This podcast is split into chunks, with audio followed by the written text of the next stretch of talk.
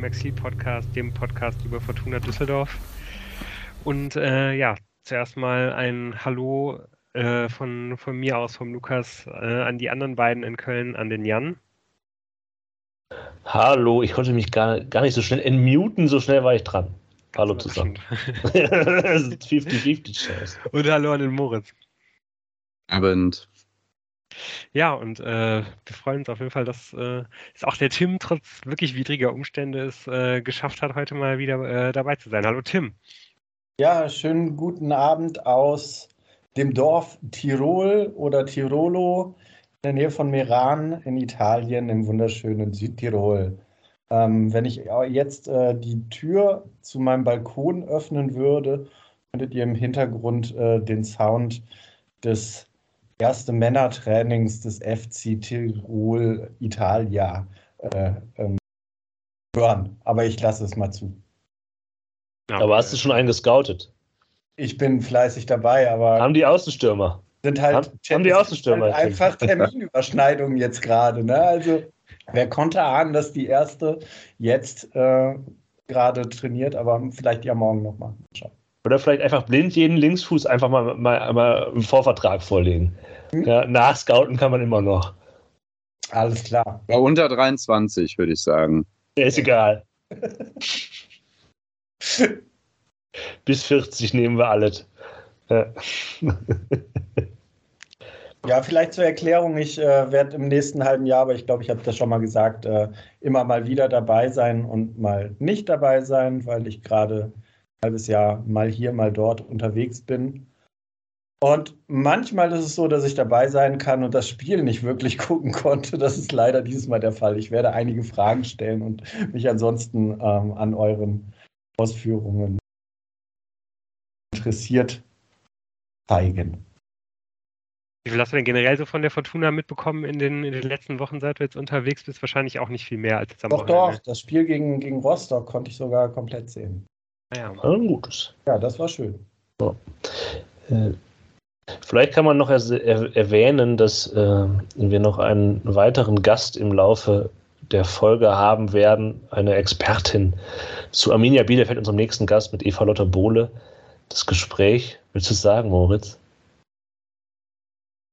haben wir vorab aufgezeichnet. So, dieses Gespräch haben wir vorab aufgezeichnet, das stimmt. Und auch in besserer Tonqualität als letzte Woche mit Christian zum Glück. Ähm, äh, ja. Unsere technischen, aber Mo und Lou haben sich mit ihr äh, getroffen. Und das sei nochmal vorab hier erwähnt am Anfang. Bevor wir jetzt hier richtig auf die. Äh, ja, von daher Vorher, vorab auch, auch noch dass es wahrscheinlich auch eine relativ lange Folge wird. Äh, wir wissen natürlich jetzt noch nicht, wie, wie, lange wir über den HSV reden, aber äh, ja, es wird wahrscheinlich mal irgendwie etwas länger dauern heute. Aber ihr habt ja auch genügend Zeit, das alle zu hören. Dauert ja irgendwie jetzt noch fast zwei Wochen, äh, Fortuna weitergeht. Auch vorab erwähnen würde ich vielleicht noch ganz kurz, ähm, wie immer an dieser Stelle oder wie fast immer an dieser Stelle ein großes Dankeschön an alle Hörerinnen und Hörer, Ihr könnt uns nach wie vor kontaktieren. Per E-Mail geht das so: exil.fortuna-podcast.de. Ähm, bei Instagram sollte sich jetzt gegebenenfalls bald wieder ein bisschen mehr regen. Können wir also auch nur empfehlen, äh, aus Exil-F95. Bei Twitter könnt ihr uns anschreiben und oder folgen at aus Exil. Wir freuen uns über Bewertungen in den Podcatchern und bei Spotify. Und natürlich freuen wir uns auch, wenn ihr uns weiterempfehlt an Fortuna begeisterte Menschen in eurem Umfeld oder andere Menschen, die uns gerne zuhören wollen. Warum auch immer. Äh, danke dafür und danke, dass ihr uns die Stange haltet.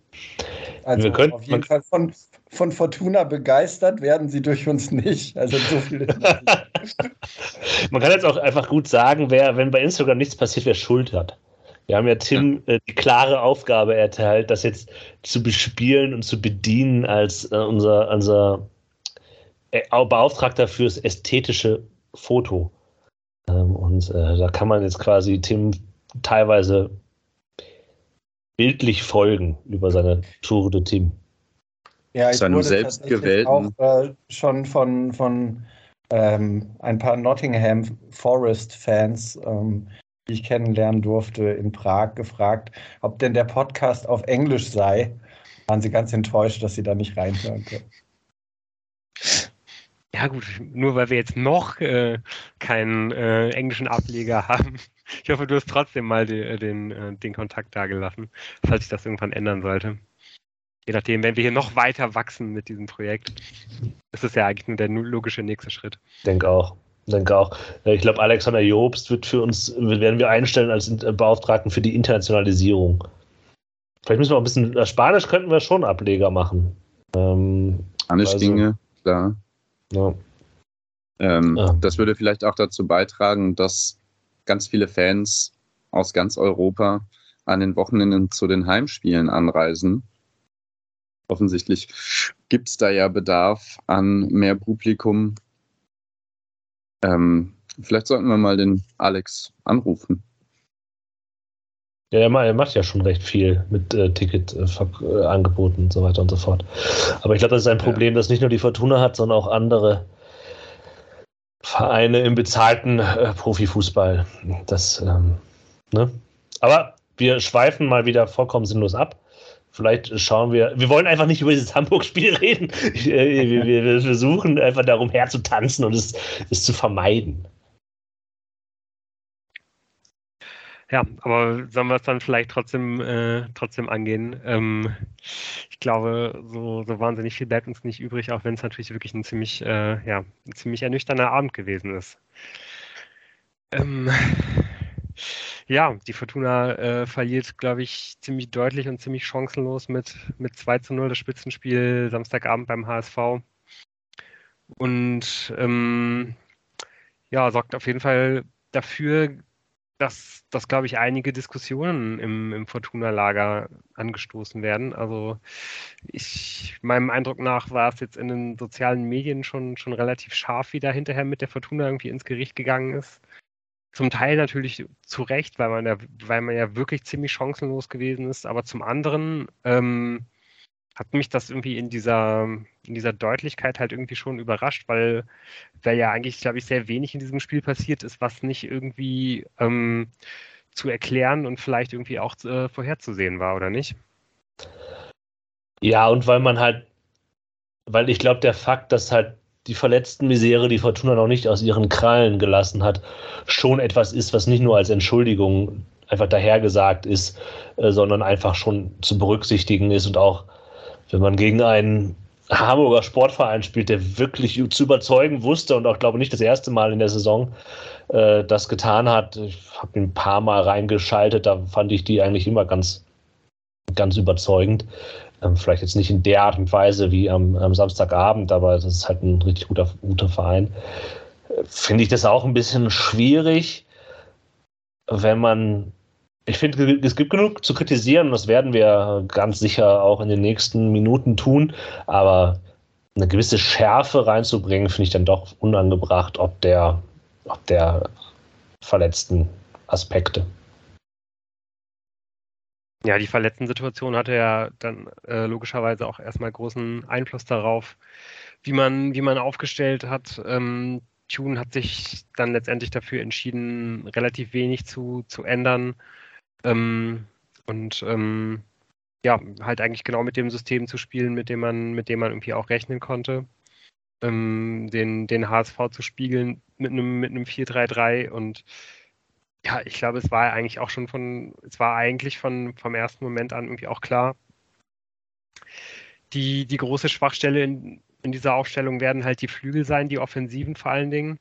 Die werden, ähm, die werden über sich hinauswachsen müssen. Und ähm, ja, auf, auf die defensiven Flügel, auf die beiden Außenverteidiger wird halt auch sehr viel Arbeit zukommen. Ähm, ja, und ähm, ja, die ger geraten dann ja eigentlich auch von der ersten Sekunde an äh, unter Druck. Das stimmt. Ähm, da hast völlig recht. Und ich meine, das ist halt auch so ein bisschen so, wenn man auch diese Aufstellung von Anfang an aus, aufgeguckt hat, dann war halt klar, dass es da einige Probleme gibt. Äh, Patterson einfach, ja, ist halt einfach ehrlicherweise, ich muss es jetzt so hart sagen, kein Spieler für eine Mannschaft, die oben mitspielen will in der zweiten Liga. Ähm, man kann das noch ein bisschen mit Zucker überstreuen, diese Aussage, und sagen, er kann nicht sein, sein Potenzial voll ausschöpfen, aber ich glaube, das stimmt halt einfach nicht. Ich glaube, wir müssen einfach da einer gewissen, gewissen Wahrheit ins Auge blicken er mag mich gerne Lügen strafen. Und bei Felix Klaus ist halt auch so, der hängt sich halt rein, aber der hat mal Spiele, wo es halt läuft. Ansonsten ist es aber auch relativ dürftig, vor allem relativ dürftig für das Geld, das er gekostet hat und das er wahrscheinlich auch per Gehalt kassiert. Für beides kann er nichts oder wenig, weil, ähm, aber ähm, ja, trotzdem, man kann das ja natürlich als eine, wenn man, wenn man das unter dem Titel der Alofs-Niederlage packen möchte, tun und das als, als Faktor sagen, dass Daniel Thune da vielleicht nicht die Mittel an die Hand bekommen hat, die es gegen diesen HSV brauchte. Vor allem bei der verletzten Misere. Ich möchte aber trotzdem sagen, dass, dass ich diejenigen, die auf dem Platz standen und mit Daniel Thune nicht völlig aus der Verantwortung nehmen möchte, weil Thune ja auch gesagt hat, dass dass die Außen für ihn gar nicht mal so das krasse Problem waren, sondern halt auch, dass die Mitte es nicht geschafft hat, ja, Zugriff zu bekommen, Räume dicht zu machen, ähm, die Pässe der Hamburger auf die Außen zu verhindern. Und das ist, da frage ich mich, wie weit man ihn da mit hineinnehmen kann, also inwieweit dieses Spiegeln halt dazu geführt hat. Oder ob die Mannschaft einfach nicht das umgesetzt hat, was er sich da vorgestellt hat und das eben dazu geführt hat, dass man halt dann zur Halbzeit umstellt auf, einen, auf eine Raute, wo quasi man die Spieler mehr dazu zwingt, ähm, die, die Mittelräume zuzumachen und äh, sie weniger selber machen müssen.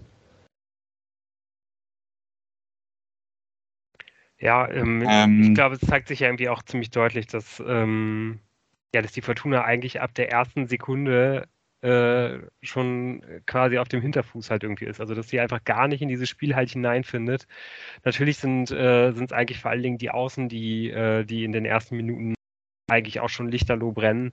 Aber noch bevor das passiert, gibt es ja irgendwie schon, glaube ich, in der ersten Minute oder zweiten Minute halt diesen, diesen Lau von, von, von Laszlo Benes, äh, der ähm, ja eigentlich einmal komplett, ohne dass er angegriffen wird, von der Mittellinie bis, bis kurz vor den Strafraum halt laufen kann. Äh, niemand stellt sich ihm da in den Weg. Und ähm, ja, er kann dann da dieses, dieses Geschoss halt irgendwie abfeuern. Also trifft den Ball halt auch richtig gut. Der hat halt kaum, der Ball bewegt sich halt kaum. Das ist schon irgendwie auch eine richtig gute Schusstechnik und er trifft dann halt die Unterkante der Latte. Äh, wenn, wenn, du halt Pech hast, liegst du da halt schon zurück und ich glaube, du kannst dich da eigentlich auch nicht großartig beschweren, einfach weil du es so unglaublich passiv halt machst. Ähm, da hast du dann halt irgendwie nochmal äh, noch, noch mal Glück. Aber trotzdem ähm, geht es dann ja eigentlich genauso weiter. Also äh, die Fortuna attackiert zwar relativ früh, fand ich am Anfang, ähm, im, im 4-4-2 gegen den Ball. Da war interessanterweise halt immer Tanaka der, ähm, der, der zweithöchste, also der wirklich teilweise auf einer Linie mit Kubniatski halt attackiert hat. Aber der HSV hat eigentlich richtig gut geschafft, da darum rumzuspielen. Und ich weiß irgendwie auch ehrlich gesagt nicht so richtig, ob, ob Tanaka an dieser Stelle halt irgendwie genau der richtige Spieler ist, weil ich ihn eigentlich viel, viel lieber äh, bei den Balloberungen halt äh, eine, eine Reihe tiefer halt sehe, weil das ist halt, weil das halt irgendwie das ist, was er, was er einfach schon viel zu häufig in der Saison halt gut gezeigt hat, dass er halt genau weiß, wann er äh, halt den Gegner, wenn der Ball unterwegs zu ihm ist, halt irgendwie in seinem Rücken halt anläuft, wie er ihn da anläuft, wie er dann irgendwie den Ball da halt irgendwie rausgestochen bekommt und nicht, indem er halt irgendwie das, das, das Pressing halt quasi mit initiiert und, und, und leitet vorne in, in, in vorderster Reihe. Also das war, ja, das sah für mich halt irgendwie aus wie eine, ja, vielleicht auch verständlicherweise wie eine Lösung, die, die, die ziemlich aus der Not geboren war, weil Hendricks äh, ja wahrscheinlich der andere Kandidat dafür gewesen wäre, da noch weniger gut geeignet, glaube ich, für ist. Das sehen wir vermutlich alle gleich. Aber ähm, ja, auch A hat mir in dieser Rolle gegen den Ball halt überhaupt nicht gefallen. Wäre ich habe es auch nicht so ganz. Sorry. Wäre es denn eine Möglichkeit gewesen, eurer Meinung nach ganz anders aufzustellen? Weil, also Appelkamp saß auf der Bank, Henning saß auf der Bank. Äh, die kamen dann Anfang und ganz am Ende der zweiten Halbzeit. Ähm, ich fand schon die Aufstellung, wenn ich mir sie so angucke, mit unseren Fragezeichen, die wir schon eigentlich die gesamte Saison hinter Pettersson und Klaus haben. Irgendwie, Klaus hat dann am Anfang irgendwie mal getroffen. Ähm, ja, schon, man hätte ja vielleicht auch 4-4-2 nochmal spielen können oder wäre das gegen Hamburg auch daneben gegangen? Ja, also ich glaube, also Hennings hat, glaube ich, vor allem deswegen nur so wenig gespielt, weil er, weil er äh, an seiner Verletzung laboriert hat. Der dürfte hoffentlich äh, nach der Länderspielpause auf jeden Fall äh, wieder ein größerer Faktor werden können. Ähm, aber ja, also ich meine, du, du hast schon recht, es hätte natürlich durchaus Alternativen gegeben mit Appelkamp, vielleicht auch mit Emma, der ja irgendwie jetzt besser drauf ist, vielleicht auch mit Bar, ähm, wobei äh, man da, glaube ich, auch wieder in den paar Minuten ganz gut gesehen hat, warum, warum er nicht mehr Spielzeit bekommt. Aber ich kann ehrlich, ehrlicherweise auch ganz, ganz gut verstehen, dass, das Tune so letztendlich aufgestellt hat, weil das irgendwie die, die Mannschaft war, die gegen Rostock ja eigentlich auch ziemlich überzeugt hat. Und keine der Optionen und jetzt im Augenblick halt auch Schinter Appelkamp nicht, ähm, der irgendwie eine bessere Option dargestellt hätte, glaube ich, wo man, wo man halt sofort irgendwie den klaren Plan gehabt hätte, um zu sehen, wie es, wie es ansonsten halt geht. Weil irgendwelche Flügelspieler musst du ja aufstellen. Natürlich kann man jetzt im Nachhinein sagen, man hätte halt die Raute wählen können, aber wäre das ehrlicherweise wirklich eure Idee gewesen? Äh, hättet, hättet ihr vor dem Spiel gesagt, das ist ja eigentlich total logisch, dass man äh, bei dem Spiel auf jeden Fall auch über eine Raute nachdenken muss, weil so richtig gut hat ja die Raute, äh, wenn Fortuna sie diese Saison mal pr probiert hat, auch nicht funktioniert. Ja, also wir haben ja schon auch häufiger darüber gesprochen. Ich glaube, es gab mal das Zitat der Aufgabe der äh, Flügelposition, also Aufgabe im Sinne von aufgeben. Und ich fand schon, dass jetzt dann für, für diese Viertelstunde oder was ähm, in der zweiten Halbzeit sah es definitiv stabiler aus und ähm, bisschen besser, hat halt auch nichts gebracht. Die sind ja trotzdem auch nicht vors Tor gekommen und so. Aber ich glaube, es hing auch an so ein paar anderen Faktoren, dass das äh, gegebenenfalls ziemlich riskant gewesen wäre, mit dieser Raute aufzuspielen was zum Beispiel, finde ich, an Michael Gabownik liegt, den ich ähm, im Offensiven, mit seinem Offensivdrang gut fand, der ja seine Position wechseln musste, weil Robert Glatze der Ellenbogen äh, in Matze Zimmermanns Gesicht gefallen ist und der relativ früh auch schon auf der Außenverteidigerposition quasi rochiert werden musste. Ähm, das heißt, in so einer Raute müssen ja die Außenverteidiger sehr viel mehr an Außenangriffen auch abwehren, weil eben da man leichter vorbeikommt, theoretisch. Deswegen hat das, glaube ich, da seine Tücken. Also, weil ich fand Michael Kabownik, Michal äh, generell nach vorne offensiv finde ich das immer wieder gefällig. Aber ich sehe den eigentlich fast eher als so ein, so ein Narei-Nachfolger, mhm. ähm, als äh, ein Zimbo-Ersatz ich kann mir den auch gut vorstellen als so ein äh, Wingback in der, gegen, bei einer Fünferkette. Aber ich glaube, wenn wir, wenn wir jetzt sagen, ja, 4-4-2, ich bin da auch eher bei Lou, dass ich mir denke, vom Vorhinein hätte ich das, glaube ich, nicht als besonders sinnvoll erachtet. Selbst aber in diesem 4-3-3 oder vielleicht auch 4-2-3-1, was sie gespielt haben, kann man ja überlegen, wie ist die allgemeine Einstellung dieses, dieser, dieser Ketten zueinander. Und eine Alternative zu dem, wie die Fortuna gespielt hat, wäre gewesen, den Betonmischer aufzufahren und von vornherein knallhart zu betonieren. Und das weiß ich nicht, ob die Fortuna das kann. Also ich glaube, da hat sie nicht, ähm, nicht die Spieler für unbedingt. Und halt, wenn du dir halt diese unfassbare Granate, die der HSV da auf links außen hat, Jean-Luc Dompe anguckst, den musst du ja fast doppeln. Und Jatta hatte auch einen überragenden Tag, aber Dompe, der hat ja alles wirklich völlig vogelwild, also unglaublich beeindruckender Spieler.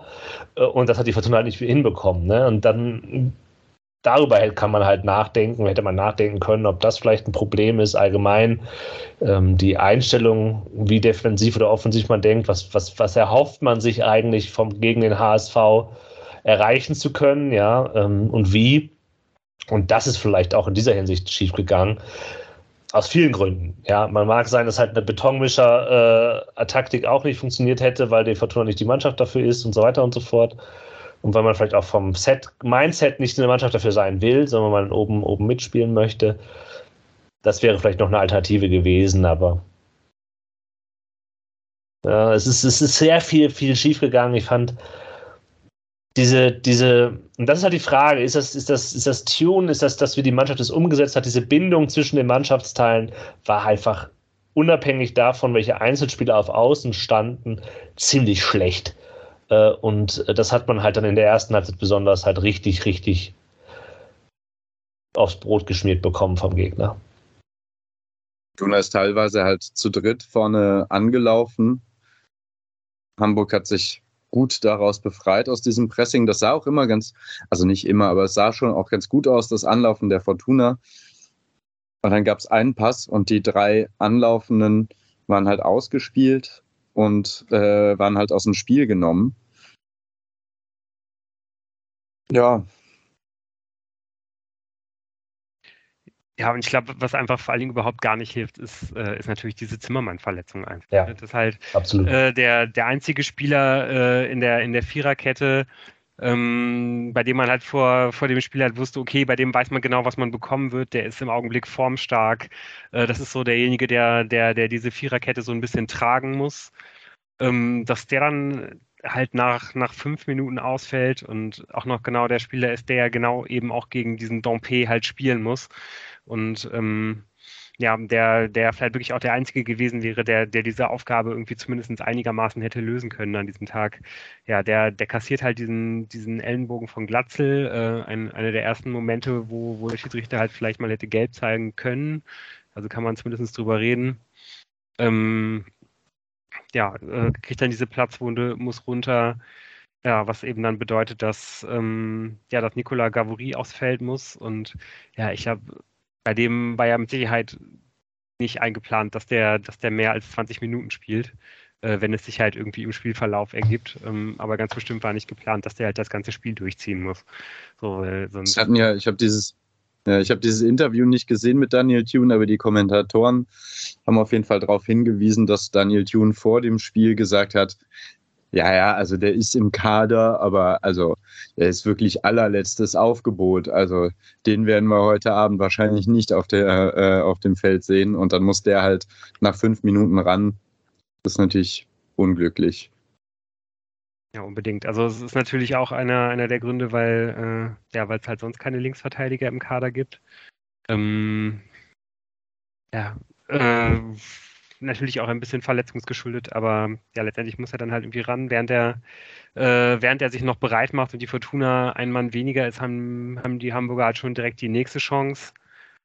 Ähm, dann auch natürlich genau eigentlich über, über, über die verwaiste rechte Abwehrseite passiert genau das, was, was man noch mehrmals würde sehen können. Dompe gewinnt halt ein Dribbling an der Seite. Äh, kommt dann an der Grundlinie den Ball nochmal nach innen. Der ist da wahrscheinlich äh, minimal im, im Seitenaus. Das wäre bestimmt nochmal vom VR angeguckt worden, wenn der Ball reingeht. Letztendlich schießt den äh, Banish dann wieder an die, äh, an die Unterkante der Latte.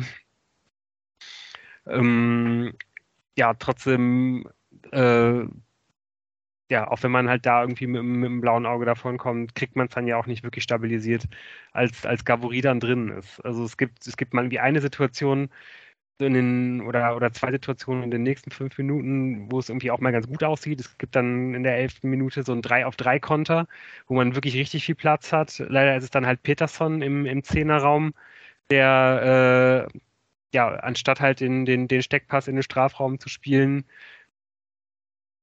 den Ball wirklich ohne Gegnerdruck halt komplett verunglücken lässt, sodass halt ein Gegenkonter draus wird. Ähm, und dann nochmal kurze Zeit später schafft man es halt irgendwie durchs, äh, ja, durch ein, durch ein Pressing endlich mal einen hohen Ballgewinn zu bekommen. Das hat ganz, ganz selten geklappt in dem Spiel. Kova legt dann äh, ja, raus, raus auf Ao. Der hat äh, ja einen relativ spitzen Winkel und äh, feuert den Ball dann halt irgendwie auch neben das Tor. Und ja, ich glaube, das ist es dann eigentlich auch schon fast an, an Offensivbemühungen der, der Fortuna für, für den Rest des Spiels. Ähm, ja, zumindest in der zweiten Halbzeit haben, haben sie noch ein paar Akzente gesetzt oder so, aber ja, Moritz.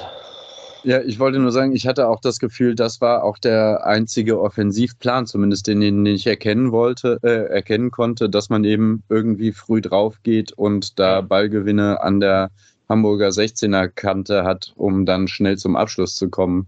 Ansonsten habe ich nicht verstanden, was die anderen Ideen waren. Naja, du hast ja natürlich, wenn du, wenn man auch weiter hinten einen Balleroberung hatte, den Ball hat mit Hendricks und Tanaka theoretisch ähm, zwei Spieler, die sehr schnell schön vertikal spielen können. Bei einem hochstehenden HSV, der das ja immer so schön macht, hochstehen, bringt dir das schon was, wenn du da theoretisch schnelle Spieler hast, die du dann halt auch vertikal schicken kannst. Aber du, man ist in diese Situation gar nicht gekommen und ich glaube, es macht jetzt auch vielleicht gar nicht so viel Sinn, wenn wir da die einzelnen Szenen dieser ersten Halbzeit und der zweiten Halbzeit durchsehen.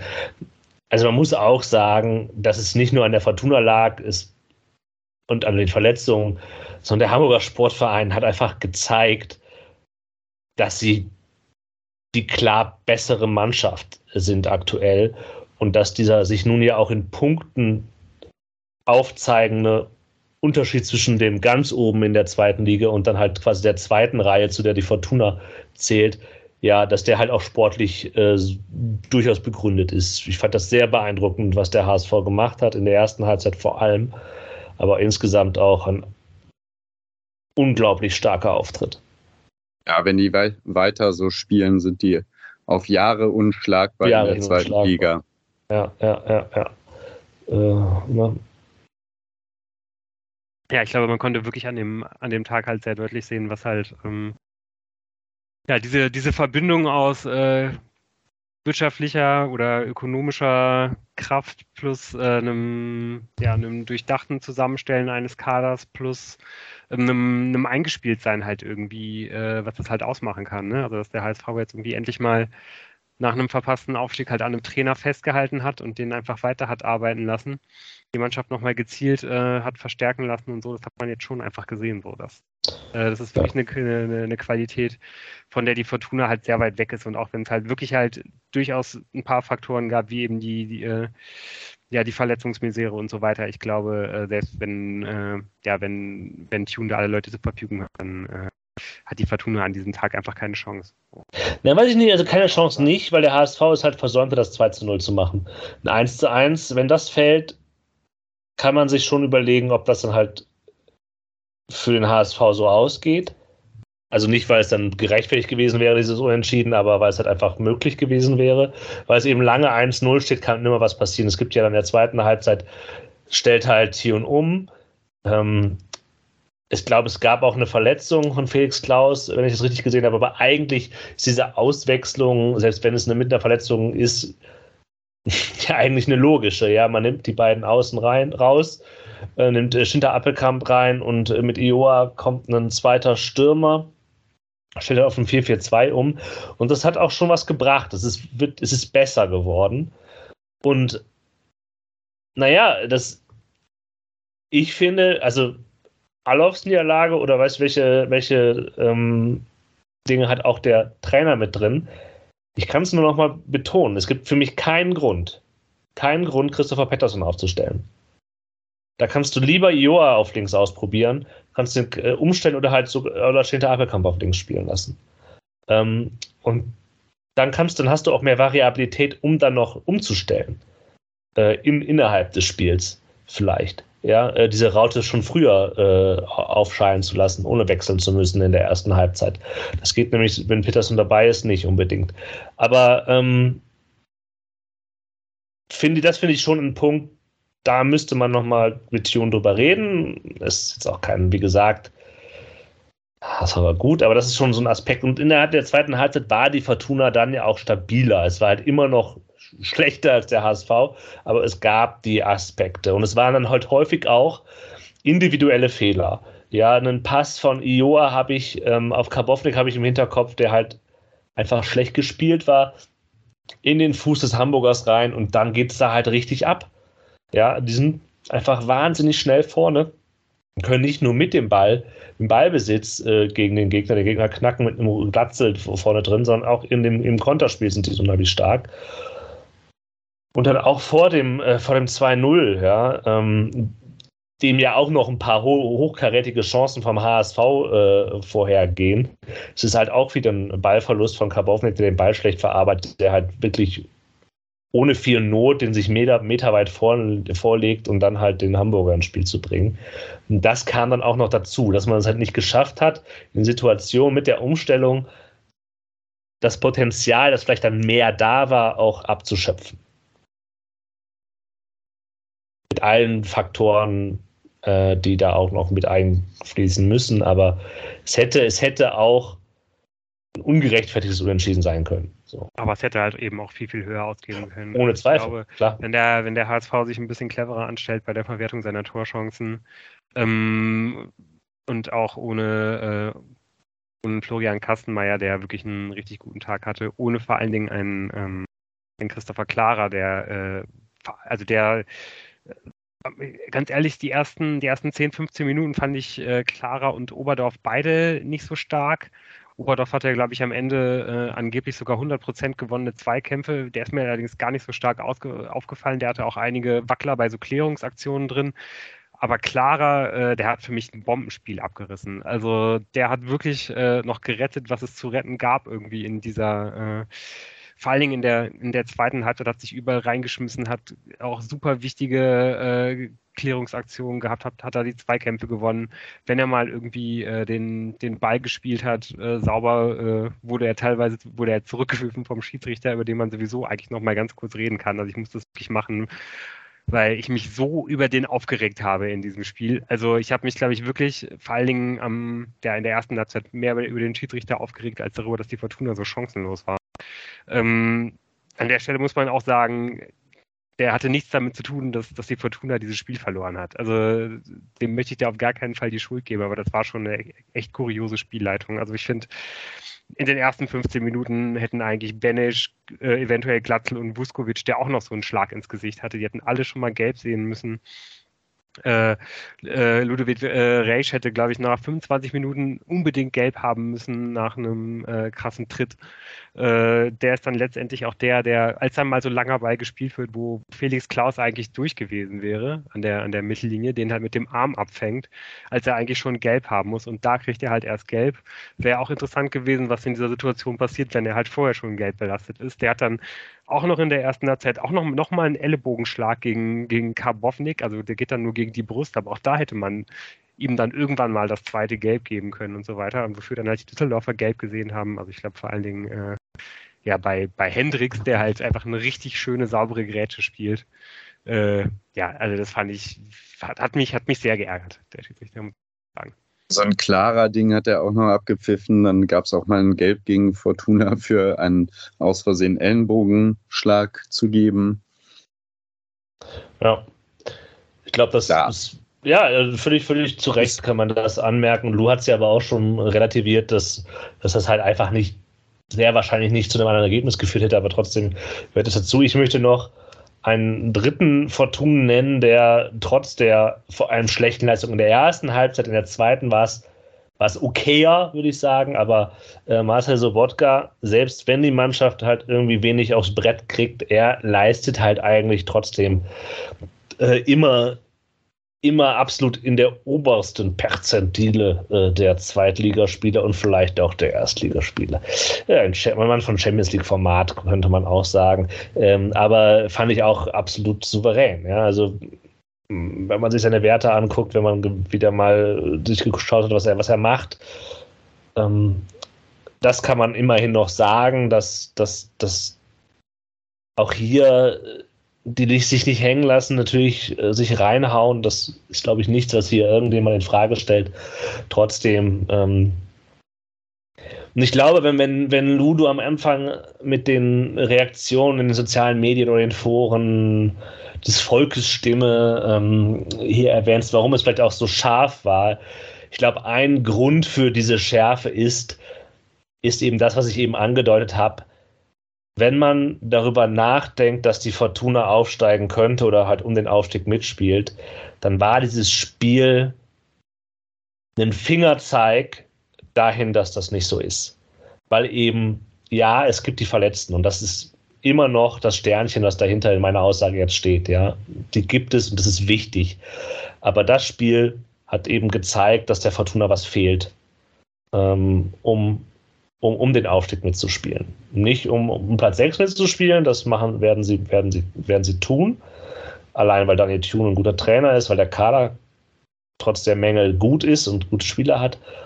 Aber man hat einfach gesehen, was von einer anderen Liga der Hamburger Sportverein in jeglichen Belang an diesem Samstagabend äh, über der Fortuna steht. Und da kann ich verstehen, dass es halt irgendwie auch Enttäuschung mit sich bringt und eben vielleicht auch ein bisschen, ja, dass, dass sich das irgendwie äußert. Ja, und ich, ich steige da jetzt auch nochmal so ein bisschen drauf ein. Ist es nicht vor allen Dingen auch deswegen, weil man wirklich viel, viel zu, zu oft einfach keine klare Spielidee bei der, bei der Fortuna erkennen kann? Natürlich vor allen Dingen in den Auswärtsspielen. Das ist ja ähm, ja auch ein Problem, das sich jetzt ja wirklich schon seit, seit Tunes Amt, Amtsantritt halt irgendwie durchzieht. Aber ist es nicht so, dass man wirklich einfach viel, viel, viel zu häufig nach, äh, nach so einem Spiel, nach so einem Auswärtsspiel äh, meistens halt irgendwie denkt, ich weiß gar nicht genau, was wirklich der Plan der Fortuna gewesen ist, wie man, wie man nach vorne kommen will, wie man, wie man Tore schießen will. Ist jetzt da nicht nur gegen den HSV so gewesen.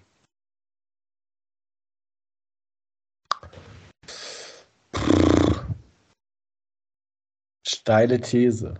Die Frage ist dann, ähm, wenn, wenn an dieser These was dran wäre,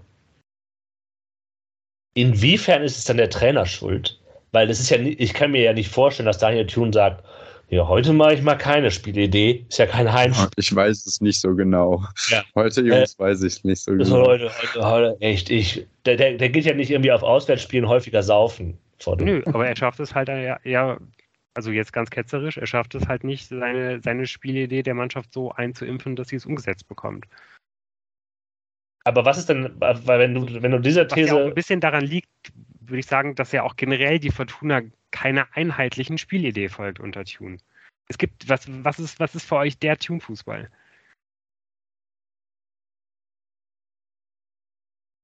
Schweigen, was. Ja. Sehr lautes Schweigen. Ja, es ist ein lautes also, Schweigen. Ich glaube halt aber, dass zum Beispiel in dieser Saison halt diese Aus, die fehlenden Außen ein Faktor sind. Weil ich glaube, dass da, da wird ihm was genommen, was er eigentlich sehr gerne einsetzen würde. Die gibt es aber nicht, weil die Spieler dafür nicht existieren. Ja, völlig überraschenderweise nicht. Ja, und ähm, das aber, ist, glaube ich, ein, ist aber die Frage ist, was, wie ist denn der Unterschied zwischen Heim- und Auswärtsspiel, den du hier deutlich machst, zu erklären? Ja, da, da habe ich halt tatsächlich auch jetzt vor, dem, vor der Aufnahme nochmal nachgeguckt. Ähm, diese Saison jetzt, äh, besonders die letzten vier Spiele, ist es natürlich eklatant, dass man auswärts keine Punkte holt und man auch das nicht nur an den Gegnern festmachen kann, gegen die man gespielt hat, weil wenn man euch jetzt so zugehört hat, ist es ja auch ähm, dem HSV äh, ähm, gelungen, auf das Parkett zu bringen, was, was sie in dieser Saison auszeichnet. Ähm, in der letzten Saison war es, glaube ich, gar nicht so krass, die Differenz. Aber diese Saison ist es natürlich jetzt vier Spiele, aus den letzten vier Auswärtsspielen hat man einen Punkt geholt. Manchmal, weil man seine Spielideen nicht durchgebracht hat, aber gegen den HSV scheint es ja einfach daran gelegen haben, dass man auch einfach ähm, ja, momentan nicht auf der Augenhöhe ist vom HSV. Da braucht man dann halt Glück, um da einen Punkt zu holen. Also Lou, ich will gar nicht sagen, dass du komplett nicht recht hast, aber ich will diesen Gedanken ja nochmal durch Widerspruch weiterentwickeln. Also woran könnte das denn liegen? Liegt es tatsächlich daran, dass äh, das Tune auswärts sich noch stärker am Gegner orientiert als zu Hause, einfach weil man sagt, naja, äh, oder dass man defensiver spielt oder dass die Mannschaft mit einer falschen Einstellung in dieses Team, in dieses ohne die Fans im Rücken. Ähm, oder es ist Zufall. Und es ist einfach Zufall, der halt, wo du halt sagst, naja, es gibt halt nicht diese eine Spielidee und es, durch das Zufallsprinzip zeigt es sich jetzt halt gerade bei diesen Spielen, die zufälligerweise auswärts sind.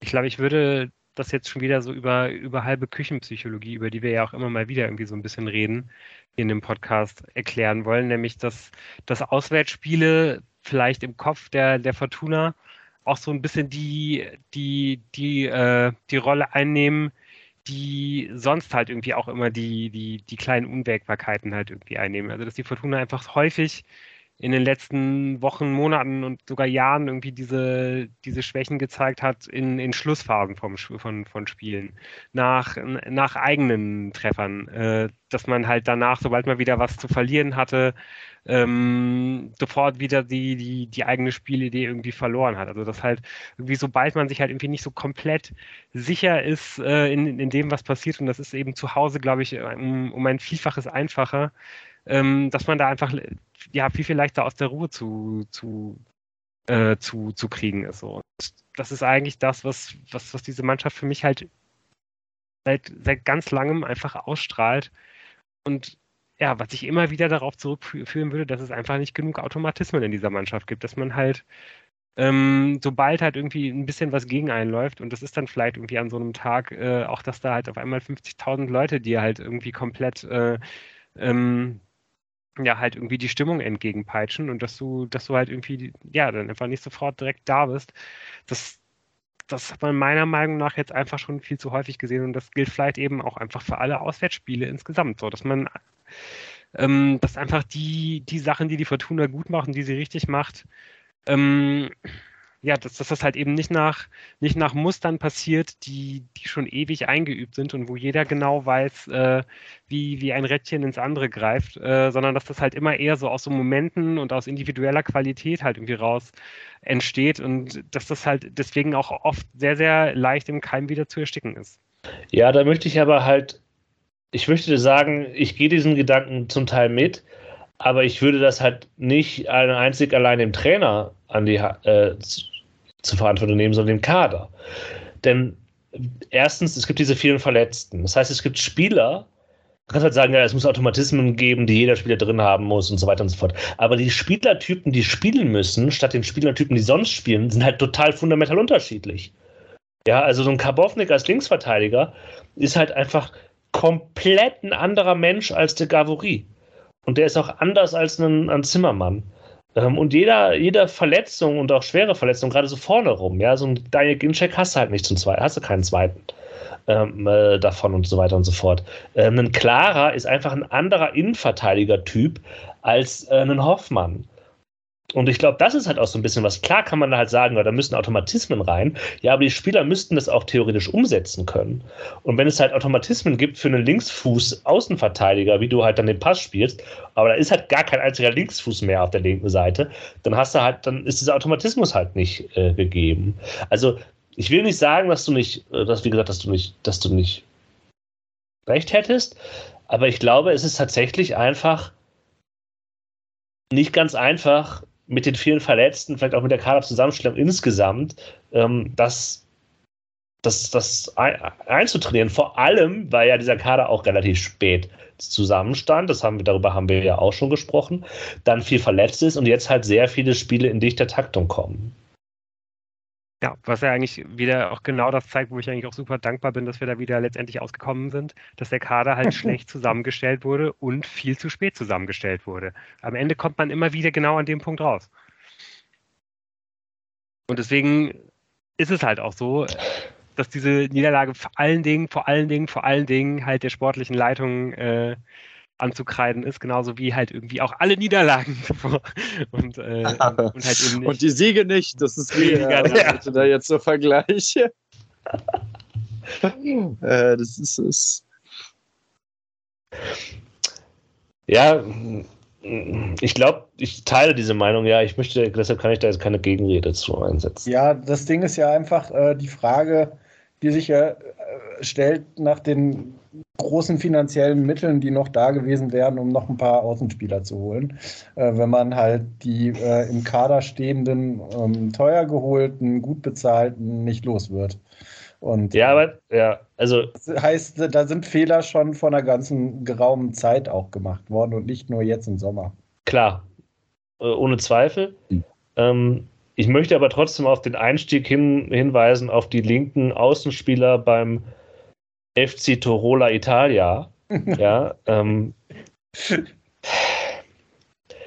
vielleicht wäre doch was möglich gewesen. Ja, und mit Kujuba hast du immer noch einen.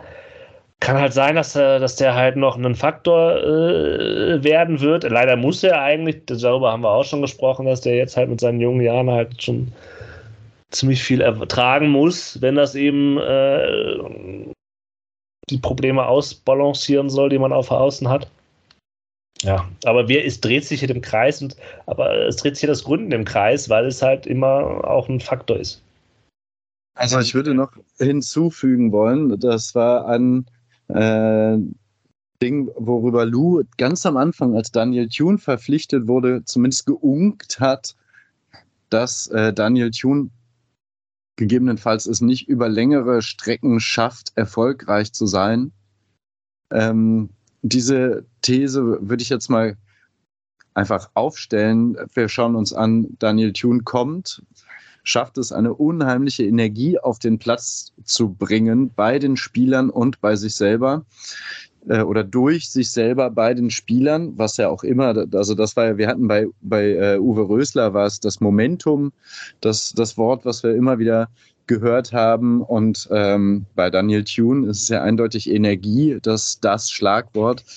Und dann mit dieser Energie quasi durch diese letzten zehn Spiele gefetzt sind oder wie viele waren es und dass sich in einem Moment, wo sehr viele Leute verletzt sind, wo man sehr viel, ähm, sehr viele Spiele hintereinander wegspielen muss und so weiter, dass dann in so einem Moment diese Energie, die vielleicht teilweise eine Spielidee oder eine ganz klare Spielidee, wie sie vorher mit Khaled Narei geht zur Grundlinie durch oder Khaled Narei sch schlägt eine Flanke oder so, wie sie vielleicht vorher so ein bisschen noch von ähm, Christian Preußer einfach übernommen wurde, dass der, dieser Faktor wird genommen und dass vielleicht dieser Energiefaktor über einen längeren Zeitraum, wenn es eng wird mit der Kaderbesetzung und wenn es eng wird mit individueller Qualität auf verschiedenen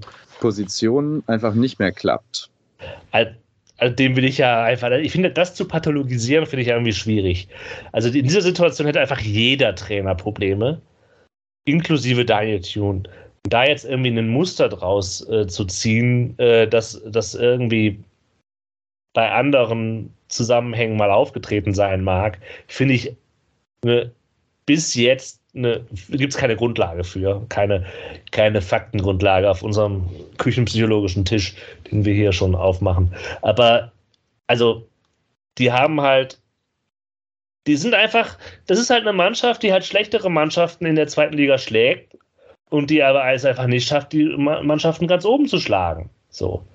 Dafür gibt es Gründe, verschiedene Gründe und vielleicht ist Daniel schon ein kleinerer Grund dafür, aber das ist halt eine Platz 6 Mannschaft. So. Ja, im besten Jetzt. Fall, ne? Und äh, halt eine Mannschaft, die trotzdem halt ein höheres Budget hat. Und ich wollte jetzt ja eben auch eigentlich nicht speziell über diese verletzten Situationen reden, sondern äh, habe ja auch versucht, das in, in einen größeren Kontext zu stellen und da eben auch, äh, weil, weil die ganzen Auswärtsspiele diese Saison halt alle nicht gut waren. Und weil das halt auch letzte Saison der Fall war. Ich meine, man hat unter Thun jetzt zwei Auswärtsspiele gewonnen. Dafür äh, so die, die Heimspiele sind eigentlich alle super durch die Bank, aber auswärts ist man wirklich ganz, ganz selten mal stark. Man hat zweimal gewonnen seit Februar. Und ähm, also ich hoffe ja jetzt, dass diese Mannschaft, ich glaube, die hören ja im Bus uns. Ja, dass sie das jetzt hier hören und sagen, so ihr Pappnasen, fickt euch. Äh, wir zeigen euch jetzt, dass ihr keine Platz 6 Mannschaft sind. Äh, und jetzt nochmal richtig einen rausreißen in, den, in der, in der äh, letzten Phase dieser merkwürdigen Hinrunde, bis dann Quatsch-WMs gespielt werden. Ähm, Aber, also, es ist tatsächlich ja so eine interessante Situation jetzt, dass wir sagen, es ist jetzt die erste Krise unter Daniel Thune. Ich würde tatsächlich sagen, so schlecht steht man gar nicht da. Nein! Und ähm, hast völlig recht. Tatsächlich ist es so, dass ähm, Social Media, die, die Presse ähm, diese Krise gerade probiert herbeizutexten. Und ich würde mich da jetzt einfach mal gerne ähm, von distanzieren und nicht anschließen wollen. Ähm, wir haben jetzt das Spiel besprochen, ihr habt es besprochen, ich habe es ja kaum gesehen, nur Zusammenfassung. Aber was ich in der Zusammenfassung gesehen habe, zeigt mir einfach, dass der HSV äh, einfach sowieso ja schon immer, aber dieses Jahr wahrscheinlich auch spielerisch äh, äh Richtung erste Liga ähm, mal gehen muss. Und man muss dann jetzt gucken, äh, Arminia Bielefeld. Ähm, aber ist wieder ein Heimspiel und ähm, es ist, ist jetzt nicht so großartig in die Saison gestartet. Man muss gucken, dass man halt möglichst viel äh, Punkte zwischen sich und das untere Tabellendrittel äh, packt bis zur Winterpause. Du hast vollkommen recht, die Überleitung auf Bielefeld schon zu machen. Aber ich frage, ist, ist eine Krise, wenn etwas eintritt, was man vorher schon erwartet hat, äh, was einen nicht überrascht und was eigentlich nur das bestätigt, was man von vorher schon wusste, ist das dann eine Krise? Also ich glaube, wir. Also vielleicht wir, in 50 Jahren nochmal darüber, wie das, wie das ja, Wetter ist. Ich glaube, das, ja, ist, ich ja, glaube das, ist, das ist, was ich eigentlich sagen will. Ich ärgere mich darüber, dass die, dass die Fortuna halt am Ende auf Platz 6 oder 7 einlaufen wird, weil mehr möglich gewesen wäre. Das ist das, worüber, worüber ich mich ärgere. Genau, ich würde halt auch sagen, dass keiner von uns von der Krise spricht. Das machen halt andere. Das machen ja. diejenigen, die halt denken, also für die die Mannschaft halt Platz 2 Kandidat ist. Wir ärgern uns darum, dass sie es halt nicht sind ähm, und absehbar, also auch nicht, nicht völlig überraschend nicht sind. Sie können es aber halt noch werden, ja. Also das will ich ja auch, ich will ja in der Mannschaft auch keine Entwicklung absprechen und so weiter und so fort, dass man irgendwie die Widerstände, die man hat, überkommen kann, dass auch die anderen Mannschaften, ich meine, der HSV ist halt dafür prädestiniert einzubrechen, ja, machen wir uns nichts vor. Ähm, und so weiter und so fort. Ähm, die, die sind nämlich aus, raus aus dem, äh, aus dem Aufstiegskampf. Wir haben äh, Spieltag Nummer jetzt neun. Ja, klar, es ist halt noch nichts verloren. Man hat immer noch, man kann immer noch, wenn man kontinuierlich punktet, kann man halt oben dran bleiben, dann kann immer was gehen. So, klar. Da hast du vollkommen recht, Tim, das nochmal zu erwähnen und darauf hinzuweisen. Ähm, und halt nach diesem Spiel gegen den HSV da halt eine Krise rauszusprechen und erzählt den Untergang sämtlicher Aufstiegsträume. Ich weiß jetzt halt nicht. Nee, stimmt schon. Also ich glaube auch, wenn man jetzt halt das nächste Heimspiel, und es ist halt eben zum Glück wieder ein Heimspiel, auch wenn man gerade relativ viele Auswärtsspiele äh, zu bestreiten hat, wenn man das gewinnt, ist man halt auch fast wieder einigermaßen, also ist man auch wieder knapp unter, unter im Soll quasi. Und ähm, ich glaube auch sowieso, dass halt in dieser komplett äh, ja, seltsamen Saison es wahrscheinlich auch echt ein Vorteil ist, wenn man ja, sagen wir mal, auf Platz 4 in die Winterpause geht, äh, punktgleich mit dem dritten. So dass du, dass du halt dann drei Monate lang auf Platz 4 stehst und denkst, so, Alter, die vor uns sind doch auch nicht besser, verdammt. So, wir müssen nur ein kleines bisschen besser arbeiten als jetzt äh, in, in der Hinrunde und dann holen wir die ein. Wenn du halt, wie es wahrscheinlich der HSV tun wird, äh, am Ende auf Platz 1 in, in, diese, in diese Winterpause einlaufen wirst, schreiben sich die Geschichten ja eigentlich schon von selbst. Und dann, dann stehst du halt drei Monate auf Platz 1 und natürlich denkst du äh, die ganzen drei Monate drüber nach, äh, wie du halt am Ende der Saison aufsteigen wirst, so als Fan, als Spieler, als Verantwortlicher. Und von daher ist es wahrscheinlich wirklich nicht das Schlechteste, wenn du einfach nur den Anschluss hältst und äh, ja, halt einfach nicht schon zu früh zu weit zurückliegst. Ja, und halt das, was nicht das machst, was wir so ein bisschen machen, den Glauben verlieren. Also dran ja, glauben. verlieren auch nicht den Glauben. ich, ich stehe auch immer noch zu meinem äh, Tipp auf den dritten Platz. Ja, wer weiß, vielleicht wird die Fortuna ja am Ende noch mit einer grandiosen äh, ähm, Serie, ähm, da erinnert man sich ja an die Rückrunde der letzten Saison noch Meister in der zweiten Liga. Also äh, ist alles drin in dieser engen zweiten Liga, oder? Ja. Meister ist ein guter, äh, guter, gutes Stichwort, denn Fortuna Düsseldorf ist tatsächlich in dieser Woche äh, deutscher Meister geworden und zwar deutscher Meister im amputierten Fußball. Ähm, in Wetzlar stand zwar noch nicht das letzte Event der äh, drei Events äh, de, des ähm, ähm, Deutschen Amputierten Fußballbunds an, aber es hat schon gereicht, denn Fortuna ist uneinholbar und ist deutscher Meister äh, 2022. Ein Gro Glückwunsch dazu. Ähm, und ja, es gibt viel, was bei Fortuna im Aufbruch ist. Nicht nur der deutsche Meister im amputierten Fußball, dem wir recht herzlich gratulieren, sondern auch. Sondern auch die U17 der U17 Juniorinnen, die den zweiten Sieg in Folge eingefahren haben.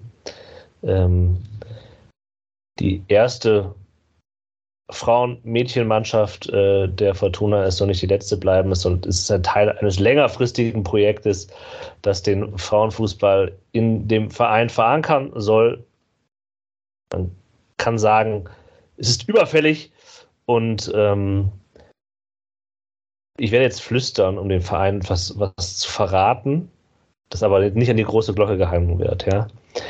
Also, liebe Leute von Fortuna F95.de, wenn ihr dabei seid, bei den Männern im U-Bereich die Ergebnisse vom Wochenende einzupflegen, dann könnt ihr das auch der Mädchenabteilung und der Frauenabteilung machen. Das ist gar nicht so schwer. Bei fußball.de gibt es die Ergebnisse. Ähm, und ich glaube, keiner von uns wünscht nicht alles Beste für die jungen Frauen im Trikot mit F95 auf der Brust. Ja, dieser, dieser Aufbruch war überfällig und was auch auf jeden Fall überfällig ist, dass wir uns damit in eine, einer der Folgen, einer der nächsten, übernächsten zehn Folgen äh, mal da reinarbeiten und mehr mit beschäftigen.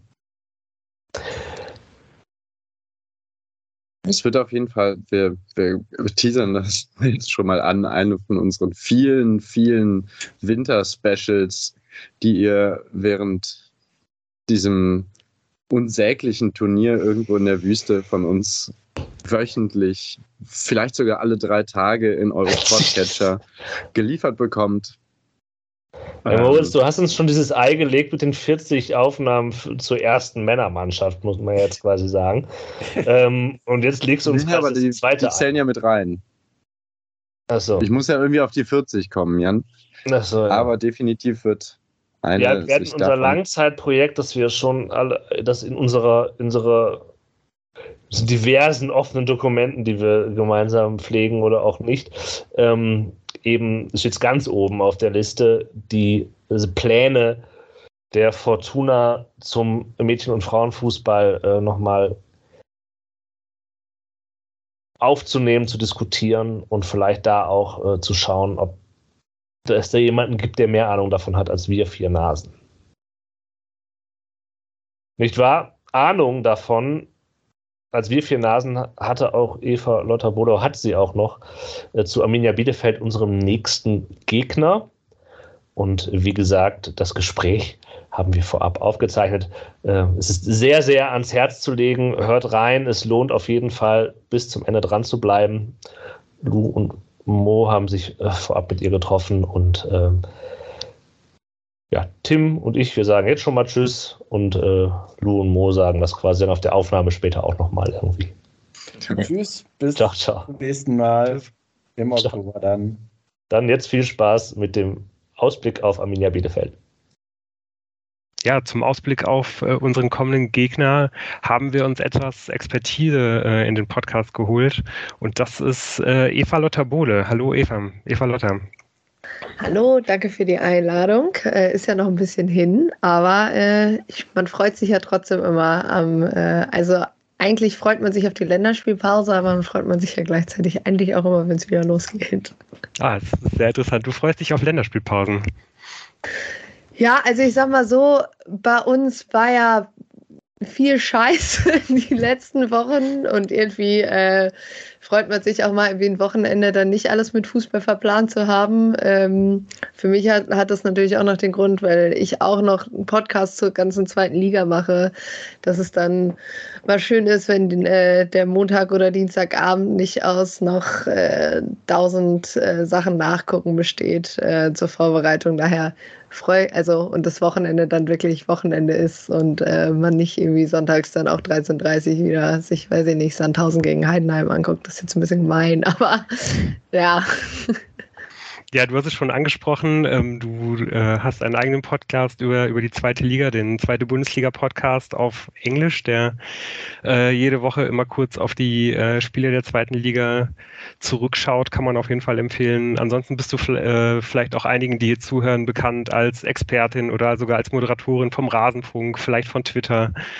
Ähm, ja, aber erzähl sonst mal noch ein bisschen, bisschen über dich. Wie, wie bist du überhaupt zu, zu Arminia Bielefeld gekommen? Weil deswegen äh, bist du jetzt ja vor allen Dingen eigentlich heute hier bei uns?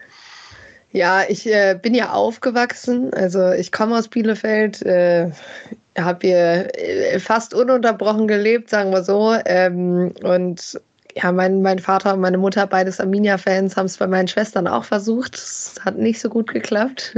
bei mir dann schon. Also ich war mit fünf das erste Mal hier auf der Alm, weil wir auch nicht so wahnsinnig weit äh, von der Arena halt weg wohnen. Also bei mir war es zum Beispiel äh, während Corona dann mit Online-Uni, da habe ich immer die, die Pausen genutzt und bin einmal kurz durch den Westen Stadion vorbei und dann wieder, äh, wieder nach Hause. Das hat immer so ganz gut gepasst zwischen zwei Seminaren. Ähm, ja, und es ist irgendwie, also mein erstes Spiel ging verloren gegen Rot-Weiß Oberhausen, wie man das halt traditionell so macht, äh, wenn man Arminia-Fan wird.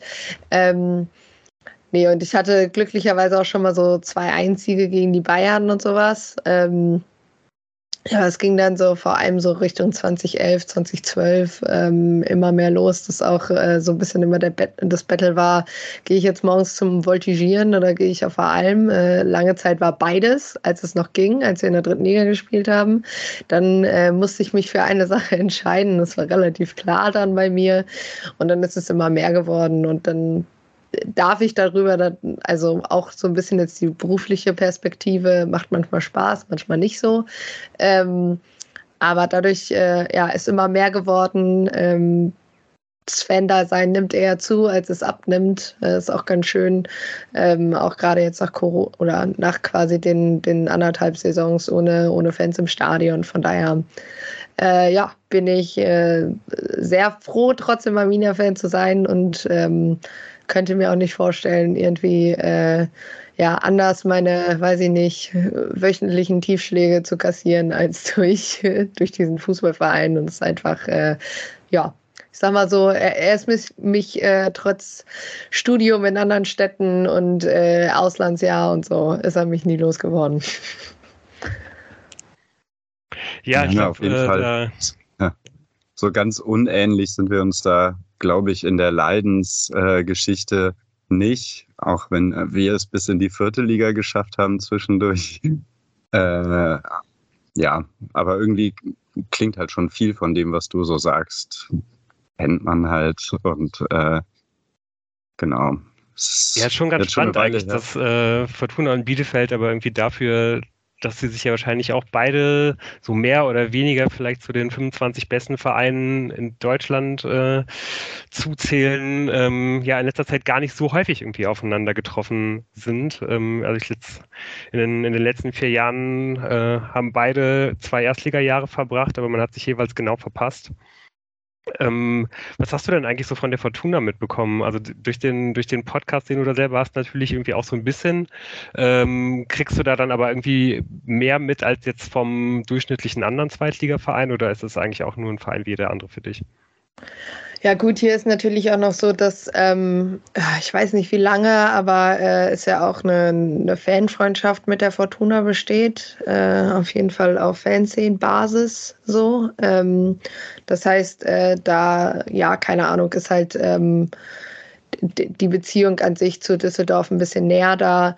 Ähm, ich sag mal so, ich war, die Spiele sind immer scheiße in Düsseldorf, deshalb äh, war ich immer gar nicht so traurig, wenn man dann gerade nicht in der gleichen Liga gespielt hat. Es ist immer die gleiche Tour mit dem Sonderzug hin immer schnell, immer viel zu früh vor Stadionöffnung da, immer in, nebenan den Schwimmbad gehen, um schnell nochmal auf Toilette gehen zu können. Immer die gleiche Scheiße. Es ist immer kalt, es regnet immer oder schneit gefühlt. Ich war jetzt schon wieder im Oktober hin. Irgendwie wird auch mal 20 Grad nehmen, wenn Düsseldorf auswärts ist. Ähm, Nee, aber klar ist halt so, also man guckt natürlich, glaube ich, sowieso immer generell ein bisschen auf die Vereine in der Region. Hat man Vereine, mit denen kann man nicht so gut ähm, oder den guckt man, ich sage jetzt mal blöd gesagt, gerne beim Scheitern zu. Äh, ich sag mal so, bei, äh, bei der Fortuna war es jetzt weder dies noch das. Also ich sag mal so, es war halt immer ekelig, so, es waren immer eklige Spiele, aber du hattest auch irgendwie auf der einen Seite damit Klos, auf der anderen Seite Hennings irgendwie immer so eine, immer so die beiden Oldies der Liga, so, ähm, die äh, so ein bisschen vom Thron geschubst wurden, als irgendwie Terodde da immer seine, seine, seine ganzen Tore, Tore geschossen hat. Ähm, nö, und aber, also ich sag mal, klar bekommt man dann schon sowas mit. Also äh, zwischendurch äh, war ich einfach also ich sag mal so als zweite Liga-Expertin ein bisschen enttäuscht, wie wenig aus der Mannschaft rausgeholt wurde. Ähm, Gerade so ich, ich habe die Namen schon wieder zum Teil einfach verdrängt, weil es einfach hier irgendwann wirklich einfach nur ein Hass auf das, was da auf dem Platz stattgefunden hat, ähm, weil ich es einfach irgendwie extrem schade fand.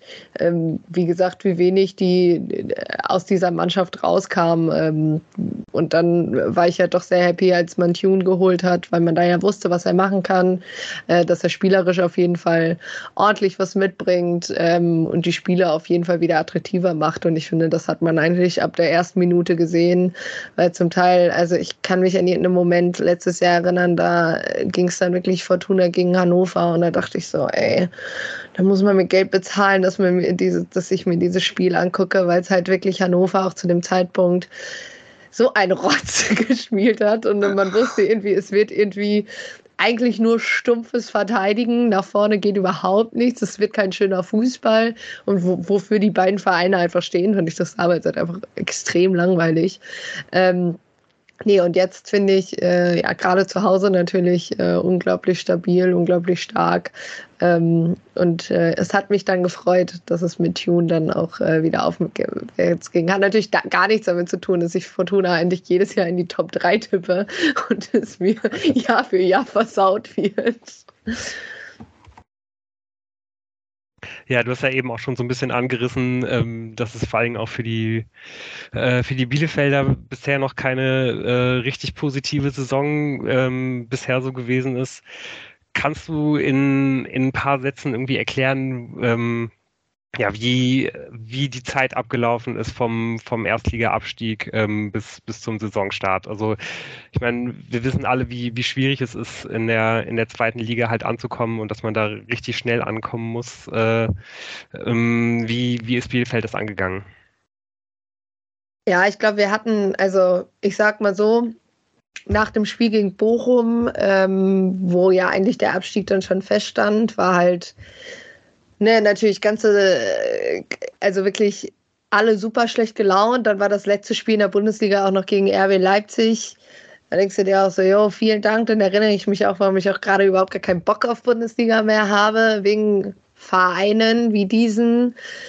Ähm, und dann war ja aber am Tag vor dem Leipzig-Spiel äh, wurde halt verkündet, dass Fabian Klus doch noch bleibt, ähm, was natürlich irgendwie alle so ein bisschen mitgenommen hat, also mitgerissen hat, weil es natürlich auch so war, man hat super viele Leistungsträger verloren, auch Leistungsträger, die schon lange beim Verein waren, wie ein Stefan Ortega, also es hat natürlich nicht die Sorge genommen, aber es war irgendwie gut zu wissen, okay, es gibt eine Person auf jeden Fall, die ist Fixpunkt, so, die das ist ein gewohntes Gesicht, sage ich mal, neben Manuel Pritel und natürlich denen, die in dem Jahr dazu gekommen sind. Na, aber einfach, dass man wisse, okay, der geht jetzt noch mal ein Jahr mit.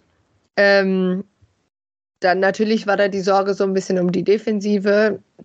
Fand ich eigentlich ganz gut besetzt so und auch, äh, auch wenn die ersten Testspiele im Trainingsjahr noch nicht so gut waren, dann kam halt irgendwie ein Sieg gegen Piräus und ein Sieg gegen PSW Eindhoven auch relativ äh, eindeutig. Natürlich soll man die Testspiele überbewerten, aber ich klinge schon wieder, ich sag so, ist das, habe das glaube ich in den letzten vier Wochen viel zu häufig gesagt, aber man guckt natürlich auf so einen gewissen Spielstil, ne? Wie wird was ist der Weg nach vorne, wie funktioniert das Gegenpressing, ähm, was sind die Ideen nach vorne, wie werden die Offensivkräfte eingesetzt und das sah alles extrem gut aus. So. Also ich glaube, ein Freund von mir hat irgendwann mal gesagt, er hätte noch nie so einen, also seit 15 Jahren gefühlt nicht mehr so ein Pressing gesehen, so ein hohes und effektives.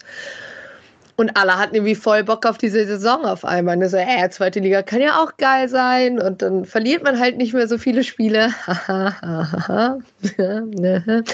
Hat super funktioniert mit dem nicht so viel verlieren, weil dann fing es natürlich an mit der Niederlage in Sandhausen. Niederlage gegen Regensburg, wenn man jetzt mal guckt, wo die beiden Vereine stehen. Niederlage gegen Rostock, wo auch der Verein steht. Ähm, Niederlage dann äh, gegen, oh Gott, äh, den HSV und dann war ja schon Feierabend ähm, für Forte. Ich muss im Endeffekt sagen, auch gerade natürlich, wenn wir jetzt da stehen, nur wir stehen, ähm, war es die richtige Entscheidung, weil man wirklich einfach das Gefühl hatte, da ist, äh, da fehlt komplett die Bindung. Ähm, die Mannschaft wirkte extrem verunsichert. Nichts von dem, was man in der Vorbereitung gesehen hat, hat irgendwie annähernd auf dem Platz stattgefunden. Ähm, und von daher, ähm, ja, war ich, also fand ich dann nicht schlimm. Das halt, also ist natürlich immer ärgerlich, weil der bleibt natürlich auf der Gehaltsliste und Co. Und äh, ist nie geil, nach vier Tagen schon einen neuen Trainer zu haben.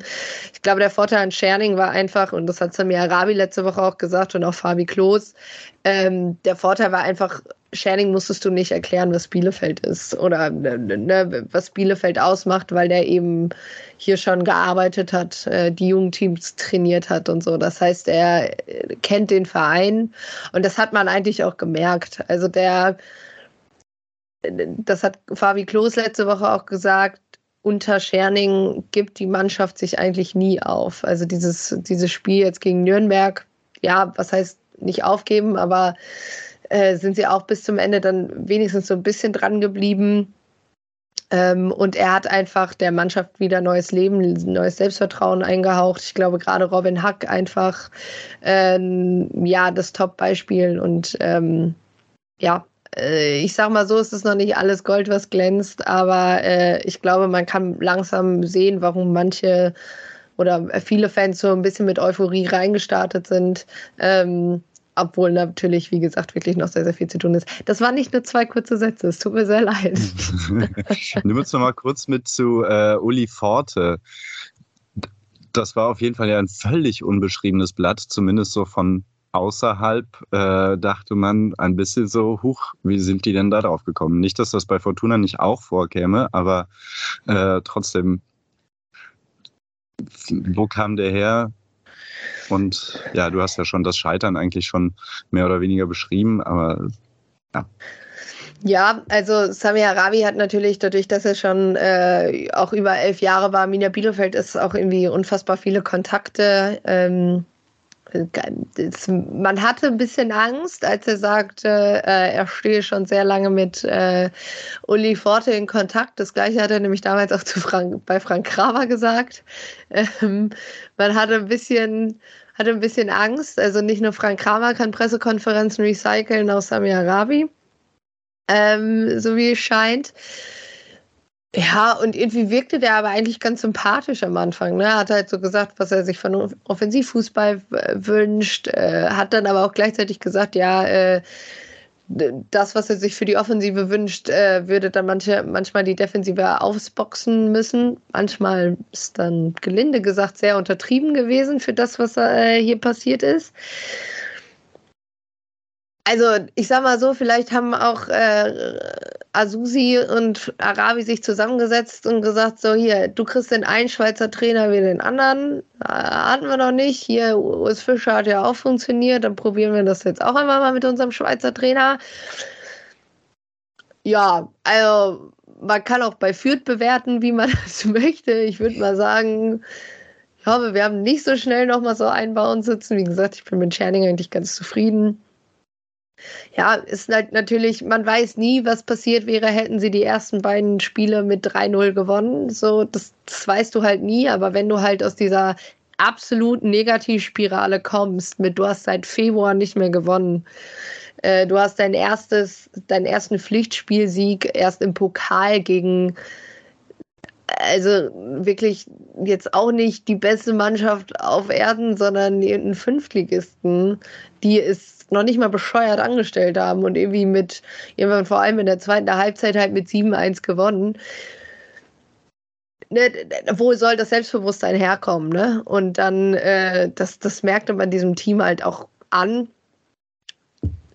Ja, ich meine, im Endeffekt äh, tut es mir für ihn natürlich persönlich leid, aber äh, vielleicht war, die, war der deutsche Fußball halt wirklich nochmal eine Nummer zu groß, weil er halt vor allem zweite Schweizer Liga die letzten Jahre trainiert hat.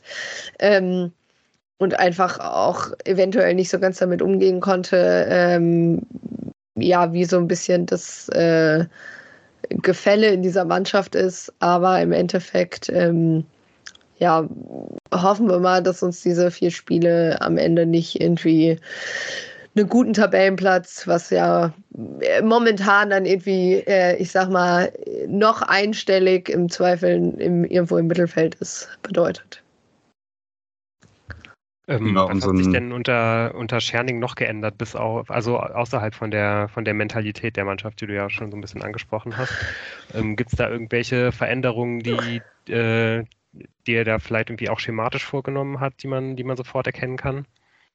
Ja, gut, also äh, Forte wollte natürlich mit Dreierkette spielen, also er musste dazu auch hinterher abkehren, sage ich mal, aber da Scherning spielt überhaupt nicht gerne Dreierkette. Ich sag mal auch so, ist vielleicht nicht die beste Wahl. Er switcht zum Teil noch um in den letzten Minuten und dann, wenn er halt noch offensiver was haben will, ähm, natürlich äh, Martin Freisel, der halt neu drin ist, das hat jetzt nichts mit Scherning zu tun. Campino hat sich halt verletzt, auch noch unter Scherning, dann im Spiel gegen Heidenheim.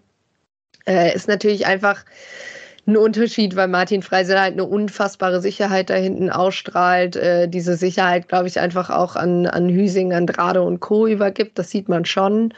Ähm, denn Olli Hüsing, der Selbstvertrauen geschöpft hat, dem nicht mehr so viele Böcke passieren im Spiel.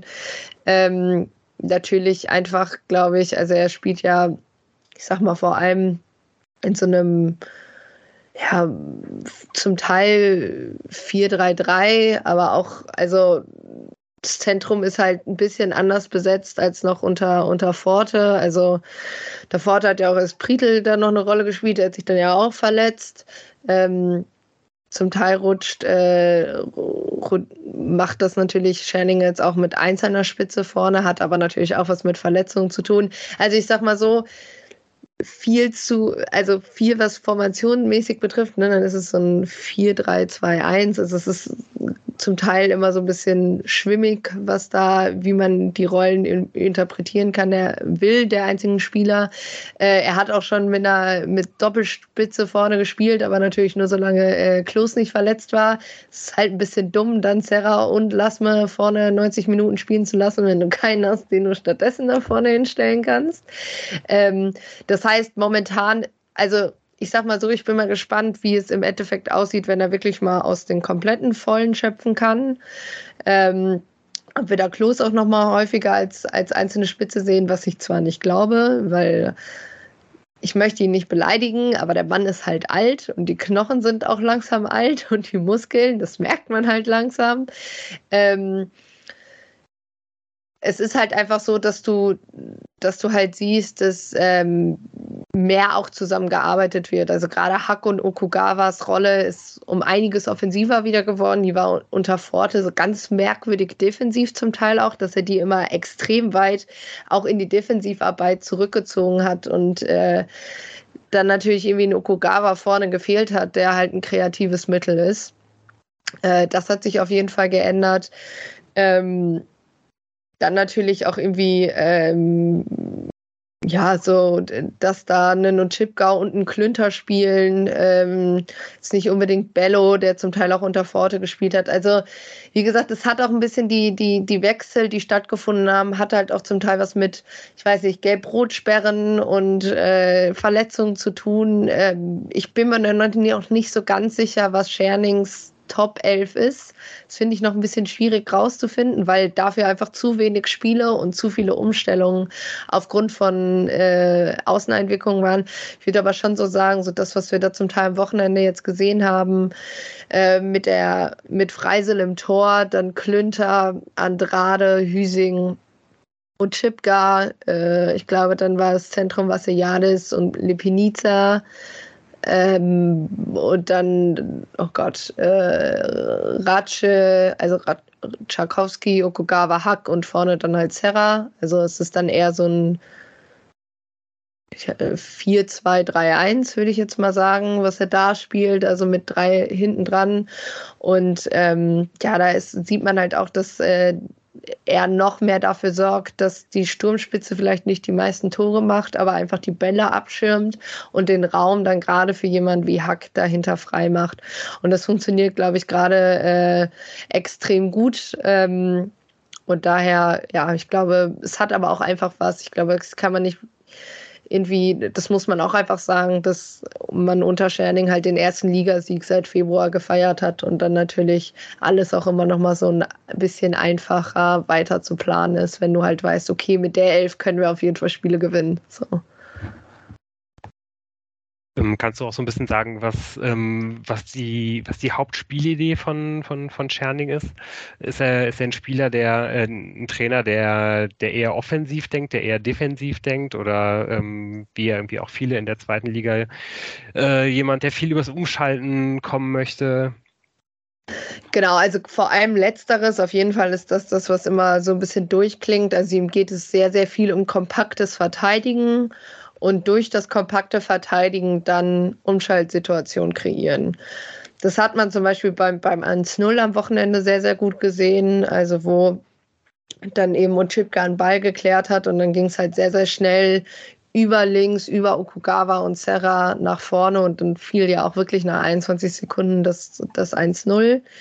Ähm, und das ist schon immer so, also dass er vor allem auf einen, ja, einfach ein, ein relativ schnelles Umschaltspiel kommt, dass er durchaus den, den, den Gegner kommen lässt. Also es geht nicht so, das ist man hier ja eigentlich eher so noch unter der Neuhauszeit so ein bisschen gewohnt, ähm, dass man vor allem durchs ähm, Aufbauspiel den Gegner auseinanderzieht und dann halt vorne durchbricht oder irgendwie ein langer Schlag dann doch im Endeffekt auf den Stürmer vorne. Das unter Scherning nicht so. Also da wird jetzt nicht irgendwie ein langer Ball nach dem anderen ähm, nach vorne gepölt, sondern es soll schon gerade eben über die spielstarken Außen auch gehen mit äh, einem Hack, mit einem Okugawa. Er bietet sich halt auch einfach an ähm, weil sie natürlich einfach torgefährlicher momentan sind als unsere Stürmer. Äh, Wäre ein bisschen blöd, dann alles da vorne rauf zu konzentrieren. Ähm, es ist zum Teil eben auch so, dass die Stürmer rechts und links rausrücken, rücken, also wirklich dann, dass die Außen eher dann nach ins Zentrum rücken und der, der einzelne Stürmer auch mal richtig, also den Weg nach außen sucht, um da halt auch ein bisschen die Spieler ranzuziehen. Es ist halt schon, also bis jetzt ist halt sehr, sehr viel Umschaltspiel. Das ist, glaube ich, und halt wirklich kompaktes Verteidigen, in, gut in der Kette stehen. Es funktioniert mal gut, mal weniger gut. Ähm, ich glaube, das Zentrum ist halt noch so ein bisschen eine Frage, obwohl das natürlich mit Vassiliades um einiges an an Klasse jetzt auch wirklich dann abrufen kann. Also viel geht dann natürlich auch mit einem schnellen Steckpass von Vassiliades aus dem Zentrum in die Spitze ich glaube schon, das ist so das Ziel, dass du halt sowohl Außen als auch Zentrum ganz gut bespielen kannst, obwohl es natürlich bis jetzt, wie gesagt, gerade mit Hack, der einfach unter Scherning komplett äh, endlich aufblüht, äh, sehr, sehr viel über die Außennehmen geht. Aber ähm, ja, also wie du schon richtig sagst, es ist natürlich schon so ein bisschen der, der Konsens der Liga, ne? Umschaltspiel. Ich meine, glaube ich, die Mannschaft, die das am besten kann, momentan ist Kaiserslautern glaube, es gibt äh, keine Mannschaft, die mehr Kontertore auch erzielt hat als, als Kaiserslautern in dieser Liga. Ähm, es funktioniert halt ganz gut, äh, wenn du vor allem gegen eine Mannschaft spielst, die mit, die mit äh, ja, vor allem mit Ballbesitz kommt, Bielefeld hat halt extrem wenig Ballbesitz. Deshalb versuchen sie halt eben über das Umschaltspiel zu kommen, ähm, weil sie vielleicht auch einfach noch nicht so die Sicherheit in ihren Passstaffetten zum Teil drin haben, um da zu sagen, okay, wir haben jetzt 70 Prozent Ballbesitz, spielen uns da im, äh, im Aufbauspiel nach vorne. Dafür ist auch die Passquote einfach noch zu gering, um das auf Dauer durchziehen zu können. Von daher ist, glaube ich, der Weg momentan wirklich kompakt hinten stehen und dann den Gegner zu Fehlern zwingen und dann schnell umzuschalten. Das klingt ja auch noch sehr nach äh, erstmal konsolidieren, erstmal die Mannschaft wieder ins gesicherte Mittelfeld bringen und dann kann man auch mal weiter gucken. So, so war es ja mit Tune eigentlich auch bei der Fortuna, dass er erstmal dafür gesorgt hat, dass die Energie stimmt. Das hat er auch betont. Die Energie muss stimmen und äh, dann eben solche Umschaltsituationen nutzen. Ähm, also würdest du der Fortuna empfehlen, auf die Außen besonders Acht zu geben? Wir ja, ich momentan glaube. ein bisschen eine Schwäche auf den Außen. Defensiv geht das mal, aber ähm, Ja, also es ist schon so, ne? Also ich glaube, ne, Robin Hartk hat unter, in fünf Spielen unter Scherning vier Tore geschossen. Ähm, ich glaube, es ist auch kein Zufall, dass äh, man jetzt in den zwei Spielen, in denen man mal als erstes getroffen hat, dann auch vier Tore erzielt hat. Ne? Also weil dann einfach man sieht, es funktioniert. Also man hat ja sowohl gegen Braunschweig als auch gegen gegen Kiel jetzt vier Tore zu Hause geschossen. Auswärts läuft es halt noch nicht so gut. Äh, Sind es vor allem irgendwelche Unentschieden, mal glücklich, mal weniger glücklich. Ähm, ist klar, ne? Also Robin Hack ist halt, war jetzt auch wieder, glaube ich, in der Kicker 11 äh, des Spieltags so, der ist halt in einem unfassbar, also sobald er nicht ganz funktioniert, ich glaube, das hat Nürnberg halt einfach gut gemacht, ihn da rauszunehmen. Deshalb hat man das Spiel auch verloren, weil Hack halt überhaupt nicht zum Zug kam. Du vorne mit Lassmann leider einen hattest, der auch irgendwie nicht so ganz wusste, wie er das jetzt machen soll. Ähm, ja, und das hat dann, äh, das funktioniert dann, ne? Dann legt mal Hack auf, auf Serra auf, mal irgendwie ähm, Lasme auf Okugawa, so, ne? Also es geht halt immer darum, dass die offensiven Kräfte gut eingebunden sind, aber ist klar, also gerade Okugawa und Hack sind dann natürlich die, man gucken muss, ähm, ich glaube, der, der Part dazwischen, der wird noch nicht so ganz gefunden, ob es jetzt äh, Tchaikovsky oder Klimovic wird bin ich mir auch noch nicht so ganz sicher. Also beide sind für mich noch nicht da, wo sie sein sollten. Ich würde, wenn trotzdem eher zu Klimovic tendieren, einfach weil er halt ein bisschen jünger, ein bisschen fitter ist. Ähm, da im Zweifel auch, glaube ich, einfach äh, technisch nochmal ein bisschen was mehr mitbringt. Ähm, ja, aber also so, da würde ich jetzt erstmal schon sagen, das ist so das Hauptaugenmerk, ähm, dass man da halt die Außen absichert und versucht, da das, äh, da das Umschaltspiel äh, ja nicht zum Zuge kommen zu lassen. Ähm, Wenn du dich noch äh, vielleicht einen Moment weiter in die äh, Schuhe von Daniel Thune stellen möchtest, gibt es irgendeine ganz bestimmte Schwäche, die äh, die, die Arminia bisher gezeigt hat? Gibt es irgendwas, äh, wo man die Mannschaft gut drüber knacken könnte? Ja, selber Umschaltmomente verteidigen. Ne? Also, ähm, ja, also zum Beispiel Spiel gegen Kiel, das war halt komplett unnötig. Ne? Da kommen da halt Flanken in Strafraum, wo du denkst, so, aber warum denn? Und warum wird das dann so verteidigt? Ähm, war zum Ende halt unnötig spannend. Ähm, fehlt halt einfach zum Teil, das sieht man halt, dass so zum Teil die Zuordnung im ja, gerade so in der Defensive dann doch noch fehlt, weil man halt immer wieder in neuen Besetzungen spielt. Ähm, Außenverteidiger hatten noch ein paar Probleme jetzt am Wochenende, obwohl ich halt gerade mit Klünter finde, er ist am Ball jetzt nicht der Beste, aber der bringt halt vor allem Tempo mit. Das ist halt der große Vorteil, ja, wenn da mal ein Ball verloren geht, der ist zumindest schon mal an der Stelle irgendwie. Ähm, Zweifel kassiert Arminia auch ja, vielleicht gerade gerade auswärts ein bisschen zu viele Standardtore, äh, wie ich finde, oder äh, auf jeden Fall Tore, die einem Standard folgen, in dem Sinne, dass man das irgendwie nicht richtig geklärt kriegt. Das war gegen Nürnberg so. Ja, es war auch ähm, gegen Heidenheim zum Beispiel so, dass man einfach ziemlich unnötig da in, in aus noch nicht mal zentraler Position da halt irgendwie einen äh, Freistoß verursacht und der landet dann halt am Ende im Tor. Ähm, das ist schon sowas und halt einfach, dass die Zuordnung zum Teil in der Defensive nicht stimmt. Ähm, das sind so halt die Schwächemomente, ne? Und äh, es ist halt auch klar, dass Arminia halt große Probleme hat, sobald sie äh, in Rückstand kommen. Also sie haben bis jetzt zwei Punkte nach Rückstand geholt. Ähm, die Siege kamen beide nach eigener Führung.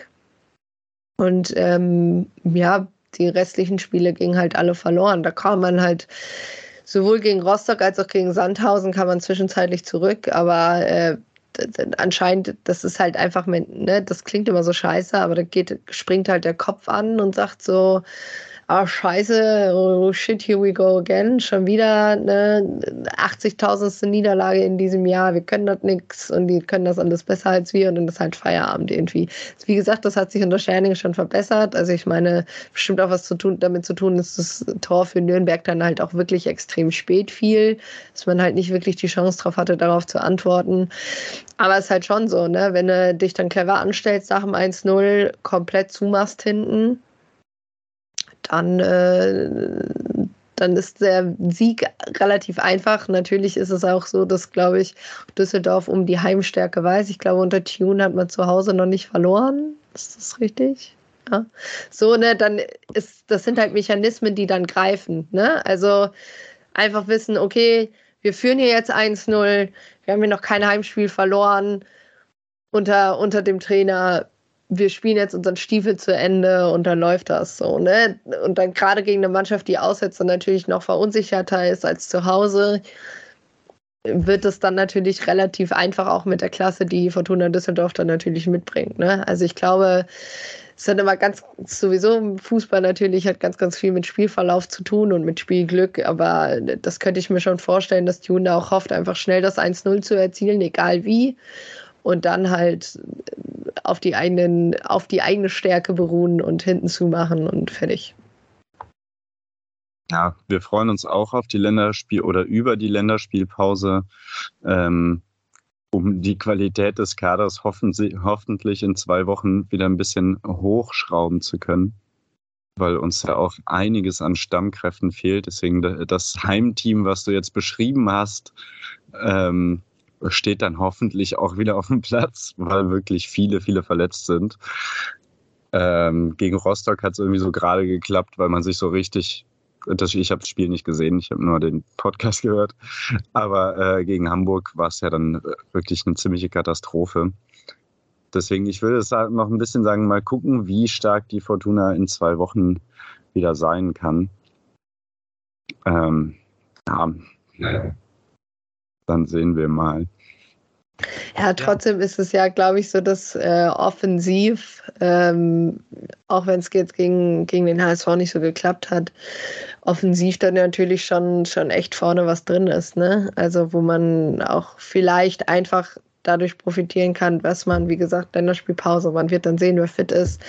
Aber glaube ich, da einfach im Zweifel stand jetzt äh, mehr die Möglichkeit hat, auch nochmal frischen Wind und frische qualitativen Wind zu bringen ähm, und äh, positionsgetreu, als es halt momentan zum Beispiel bei Arminia der Fall ist. Ne? Es ist halt einfach so, man hat drei Stürmer momentan noch gefühlt und das sind halt Serra, Lasmo und Klos. Muss jetzt einfach mal gucken, wie viele Stürmertüre Bielefeld bis jetzt erzielt hat. Ich glaube zwei Lasme, zwei Serra und der Rest sind halt Hack, Okugawa und Co. Also noch nicht mal Co, so viele Tore haben wir nicht erzielt. Ähm, das, ne, also glaube, das hat dann, äh, das, das könnte halt auch ein Unterschied sein, ne? Was kommt im Zweifel dann noch von der Bank nach? Ähm, und da glaube ich, wenn bei Fortuna halt alle fit sind, ähm, einfach Fortuna da die besseren Karten hat. Ja, wir sind auf jeden Fall gespannt. Äh, zehn Tage sind es ja dann doch noch hin oder sogar noch ein bisschen mehr. Ähm, aber ich glaube, wir haben auf jeden Fall ähm, ja wirklich einen ganz guten Eindruck bekommen äh, über den derzeitigen Stand der, der Arminia. Hast du noch irgend, irgendeinen Punkt, den wir noch wissen sollten oder ähm, hast du eigentlich äh, alles angesprochen, was dir wichtig war? Ja, also ich nehme auch gerne den ersten Auswärtssieg der Saison, so ist nicht. Ich freue mich, dass es mal ein äh, Spiel um 13 Uhr ist, weil sonst sind es immer Abendspiele und es ist einfach nur räudig.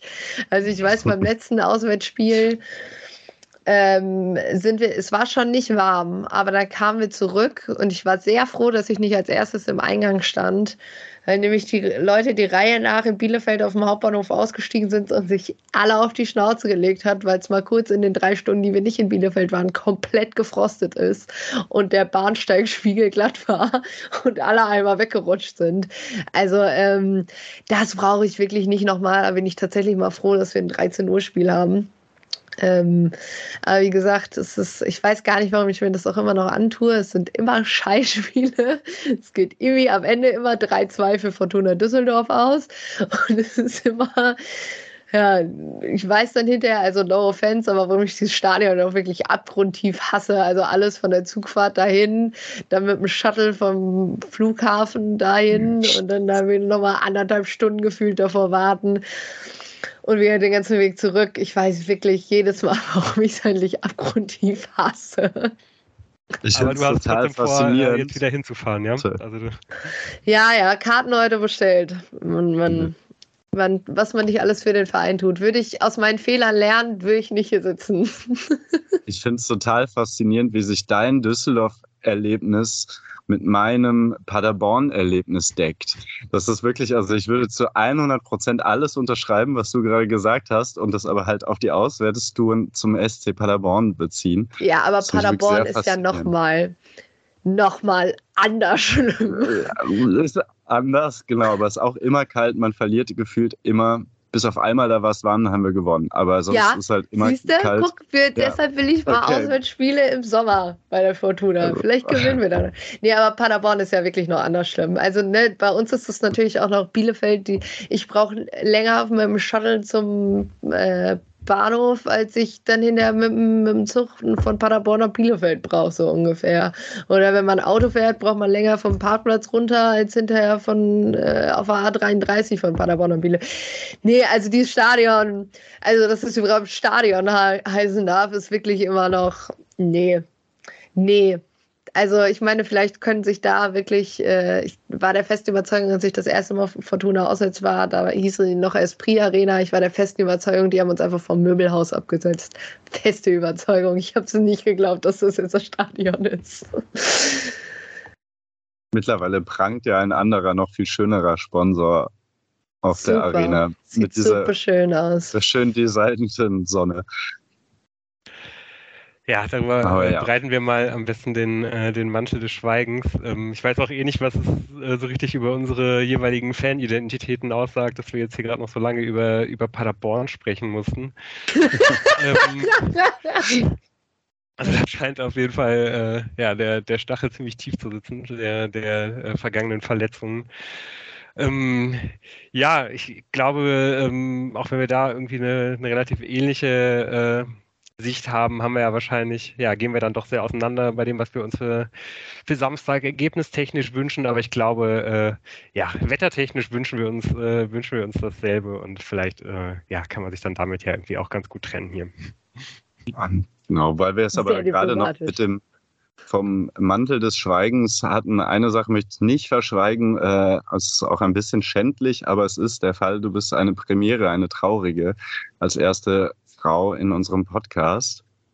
Ähm, über die Gründe könnten wir wahrscheinlich nochmal gemeinsam eine Folge aufnehmen oder diskutieren.